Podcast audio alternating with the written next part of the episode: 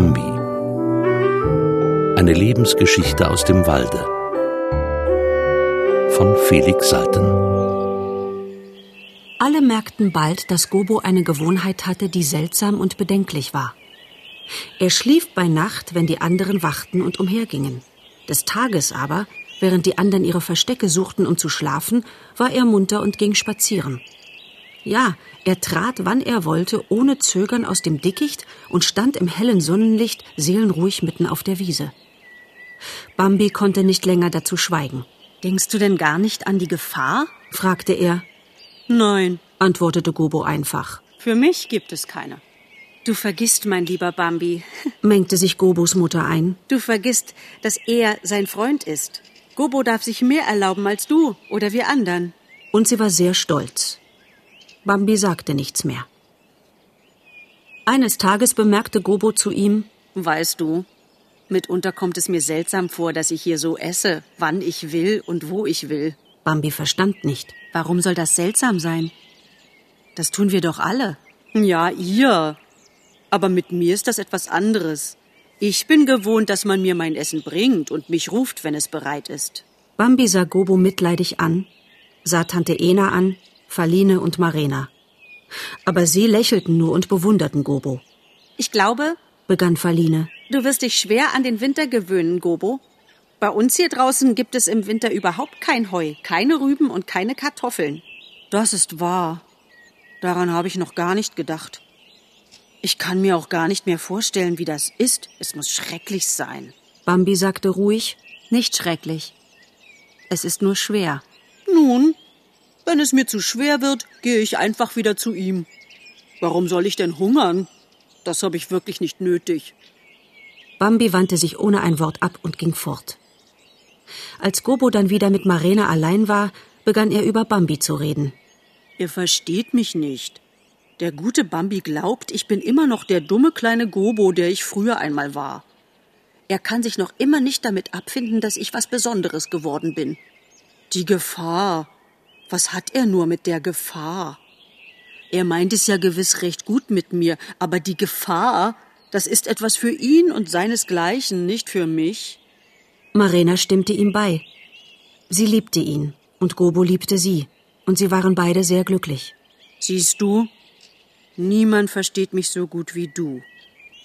Allerdings, ich kann mich ja nicht beklagen. Man achtet und ehrt mich allgemein, aber du verstehst mich am besten. Die anderen, wenn ich ihnen noch so oft erzähle, wie gut er ist, sie hören mich an, sie denken gewiss nicht, dass ich lüge, doch sie bleiben dabei, dass er furchtbar sein muss.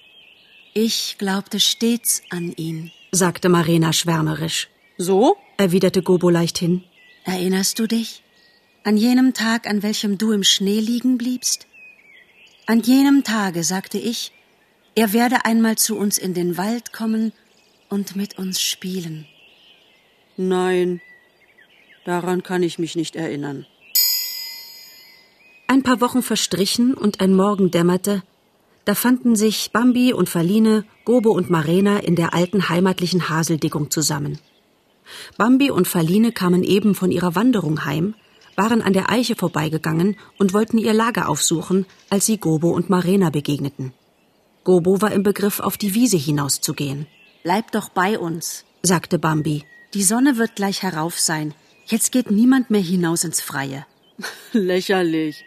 Wenn niemand geht, ich gehe. Er schritt weiter, Marina folgte ihm. Bambi und Faline waren stehen geblieben. Komm, sagte Bambi voll Ärger zu Faline. Komm, er soll machen, was er will. Sie wollten weiter. Da schrillte draußen auf der anderen Seite der Wiese der Häher, laut und warnend. Mit einem Ruck kehrte Bambi um und rannte Gobo nach. Knapp vor der Eiche holte er ihn und Marena ein. Hörst du? rief er ihn an. Was denn? fragte Gobo verdutzt. Wieder schrillte der Herr vom anderen Rande der Wiese her. Hörst du nicht? Nein. Es ist Gefahr. Jetzt schäkerte eine Elster hell auf. Gebt acht, acht, acht, acht. Gleich nachher wieder eine und augenblicklich hinterdrein eine dritte. Dazwischen kreischte der Häher noch einmal. Und hoch aus den Lüften gaben die Krähen Signale. Auch Verline begann jetzt zu bitten. Geh nicht hinaus, Gobo. Es ist Gefahr. Selbst Marena bat. Bleib hier. Mir zuliebe. Bleib heute hier. Es ist Gefahr. Gobo stand da und lächelte überlegen. Gefahr, Gefahr. Was kümmert das mich? Bambi hatte einen Gedanken, den die Not des Augenblicks ihm eingab. Lass wenigstens Marena zuerst hinaus, damit wir wissen. Er hatte noch nicht vollendet, da war Marena schon hinausgeschlüpft. Sie standen alle drei und schauten ihr nach. Bambi und Faline atemlos, Gobo mit offenkundiger Geduld, als wollte er den anderen ihren närrischen Willen lassen. Sie sahen, wie Marena Schritt vor Schritt in die Wiese trat, langsam, das Haupt erhoben, mit zögernden Beinen. Sie spähte und witterte nach allen Seiten. Plötzlich eine blitzschnelle Wendung, ein hoher Sprung, und wie vom Sturm gefegt stob sie in die Dickung zurück. Er, er ist da, flüsterte sie mit einer vor Entsetzen erstickten Stimme. Sie bebte am ganzen Leibe. Ich, ich habe ihn gesehen. Er ist da. Dort drüben, bei den Erlen steht er. Fort, rief Bambi. Auf der Stelle fort. Komm, flehte Faline. Und Marena, die fast nicht mehr sprechen konnte, flüsterte: Ich bitte dich, Gobo, komm jetzt. Ich bitte dich. Aber Gobo blieb ruhig. Lauft doch so viel ihr wollt. Ich hindere euch ja nicht. Wenn er da ist, will ich ihn begrüßen. Gobo war nicht zu halten. Sie blieben stehen und sahen, wie er hinausging. Sie blieben, denn seine große Zuversicht übte einen Zwang auf sie, und zugleich hielt die ungeheure Angst um ihn sie fest. Sie konnten sich nicht von der Stelle rühren. Gobo stand frei auf der Wiese, sah umher und suchte die Erlen. Jetzt schien er sie gefunden, jetzt schien er ihn erblickt zu haben. Da krachte der Donnerschlag. Gobo wurde vom Knall in die Höhe gerissen, machte jählings kehrt und flog in geschleuderten Sätzen zurück ins Dickicht. Sie standen noch, vom Schreck gelähmt, als er herankam. Sie hörten seinen Atem pfeifen, wandten sich mit ihm, der nicht innehielt, sondern in besinnungslosen Sätzen weiterstürmte, nahmen ihn in ihre Mitte und ergaben sich der vollen Flucht. Gleich darauf aber brach Gobo zusammen. Marena stand sofort still, ganz nahe bei ihm, Bambi und Verline etwas weiter weg, fluchtbereit. Gobo lag mit aufgerissener Flanke und blutig herausgequollenen Eingeweiden. Er hob das Haupt in drehender, matter Bewegung. Marina. Marina. Er hat mich nicht erkannt. Die Stimme zerbrach ihm. Es rauschte ungestüm und rücksichtslos im Gebüsch von der Wiese her. Marina senkte ihr Haupt zu Gobo. Er kommt, flüsterte sie drängend. Gobo, er kommt. Kannst du nicht auf und mit mir? Gobo hob wiederum schwach in drehenden Bewegungen den Hals, schlug zuckend mit den Läufen und blieb liegen. Prasselnd, knackend und rauschend teilten sich die Büsche und er trat heran. Marina sah ihn ganz nahe. Langsam wich sie zurück, entschwand hinter dem Gestrüpp, eilte zu Bambi und Verline. Einmal noch wandte sie sich um, da sah sie, wie er sich über den Gestürzten beugte und nach ihm griff. Dann hörten sie Gobos klagenden Todesschrei.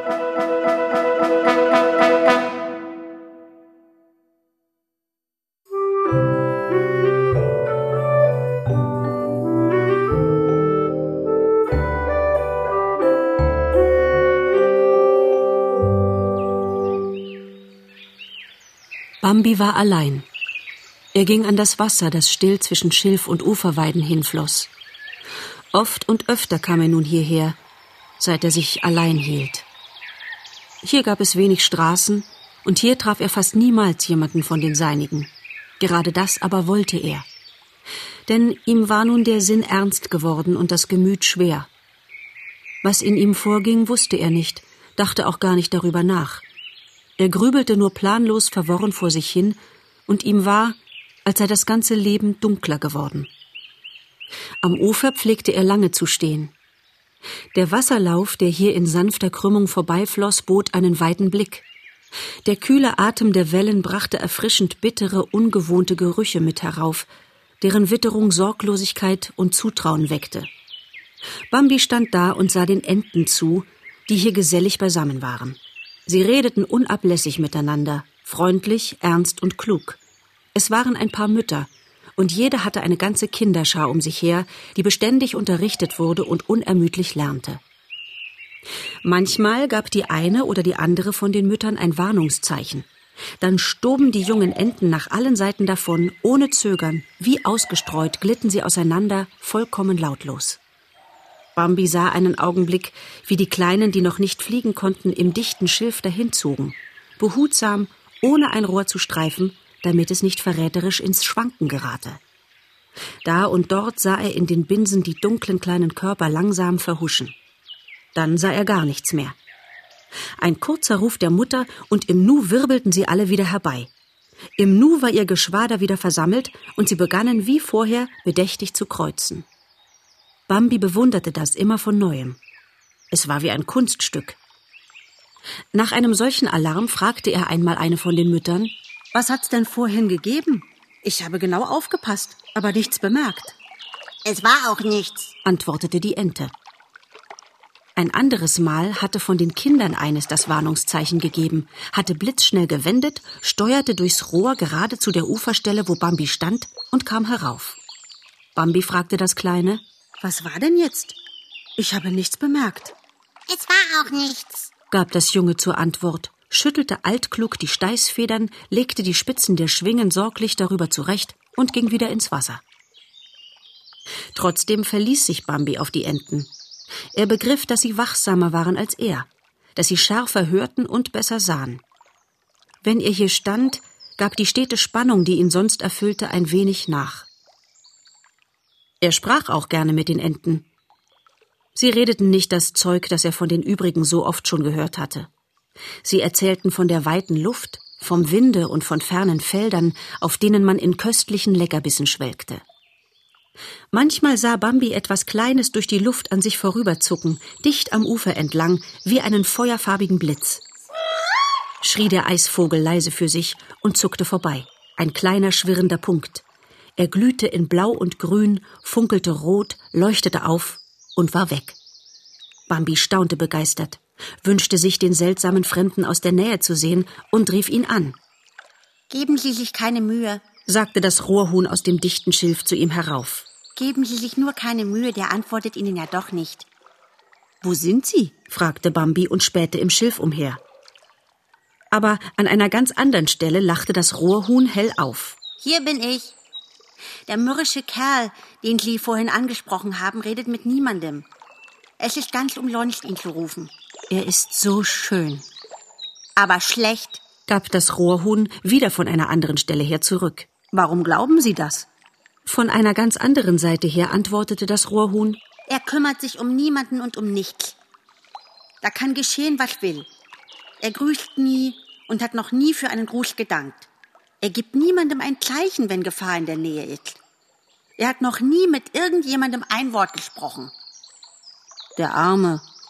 Das Rohrhuhn fuhr fort, und seine munter piepende Stimme klang jetzt wieder von einer anderen Seite her. Er glaubt wahrscheinlich, dass man ihn um seine paar Farben beneidet und will nicht einmal, dass man ihn genauer anschaut. Sie lassen sich ja auch nicht blicken. Sofort stand das Rohrhuhn vor ihm. An mir ist nichts zu sehen, sagte es einfach. Schmal, glänzend vom Wasser stand es da in einem schlichten Kleid, mit seiner zierlichen Gestalt, unruhig, beweglich, vergnügt. Und im Husch war es auch schon wieder weg. Ich verstehe nicht, wie man so lange auf einem Fleck bleiben kann, rief es aus dem Wasser. Und wieder von einer anderen Seite her fügte es hinzu. Das ist langweilig und gefährlich, so lange auf einem Fleck zu bleiben.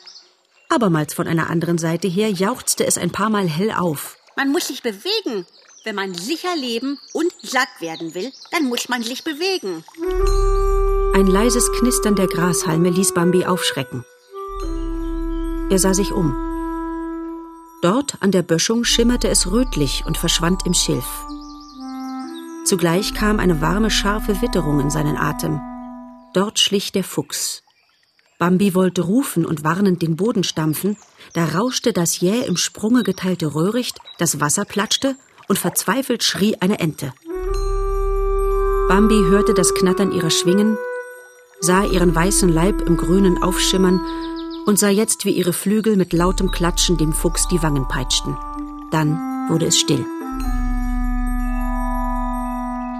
Gleich darauf kam der Fuchs die Böschung herauf und hielt die Ente im Maul. Ihr Hals hing schlaff herab, ihre Schwingen bewegten sich noch ein wenig, der Fuchs beachtete es nicht. Er sah mit spöttisch stechenden Augen Bambi von der Seite an und zog langsam ins Dickicht. Bambi stand bewegungslos. Knatternd waren ein paar von den alten Enten aufgestiegen und flogen in fassungslosem Schreck davon. Das Rohrhuhn gellte Warnungsrufe nach allen Seiten. Die Meisen im Gebüsch zwitscherten erregt. Die jungen Enten stoben im Schilf umher und klagten verwaist mit leisen Tönen. Der Eisvogel zuckte am Ufer entlang. Better, Better, riefen die jungen Enten. Better, haben Sie unsere Mutter gesehen? schrillte der Eisvogel und zuckte funkelnd vorüber. Was geht ihr mich an? Bambi wandte sich ab und ging. Er wanderte durch eine dichte Wildnis von Goldruten, zog durch einen Plan hoher Buchen, durchquerte altes Haselgebüsch, bis er an den Rand des großen Grabens gelangte. Hier strich er irr umher, in der Hoffnung, dem Alten zu begegnen. Er hatte ihn lange, hatte ihn seit Gobos Ende nicht gesehen. Jetzt erblickte er ihn schon von weitem und lief ihm entgegen. Schweigend gingen sie eine Weile nebeneinander her. Dann fragte der Alte Nun? Reden Sie noch viel von ihm? Bambi verstand, dass Gobo gemeint sei und erwiderte Ich weiß es nicht. Ich bin jetzt fast immer allein. Aber ich muss sehr viel an ihn denken. So? Bist du jetzt allein? Ja, sagte Bambi erwartungsvoll, aber der Alte schwieg. Sie gingen weiter. Plötzlich blieb der Alte stehen. Hörst du nichts? Bambi lauschte. Nein, er hörte nichts. Komm, rief der Alte und eilte voraus.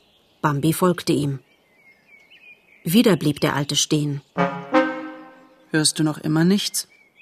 Jetzt vernahm Bambi ein Geräusch, das er nicht begriff. Es war wie von Zweigen, die niedergezerrt werden und widerspenstig aufschnellen. Dabei schlug etwas dumpf und unregelmäßig gegen den Boden. Bambi wollte sich zur Flucht wenden. Komm, rief der Alte und lief in der Richtung des Geräusches. Bambi an seiner Seite wagte die Frage Ist keine Gefahr dort? Doch, dort ist große Gefahr. Bald sahen sie die Zweige, an denen von unten her gezerrt und gerüttelt wurde, sich ruckweise stürmisch bewegen. Sie kamen heran und merkten, dass eine kleine Straße mitten durch den Busch lief. Freund Hase lag am Boden, schleuderte sich hin und her, zappelte, lag still, zappelte wieder, und jede seiner Bewegungen riss an den Zweigen über ihm.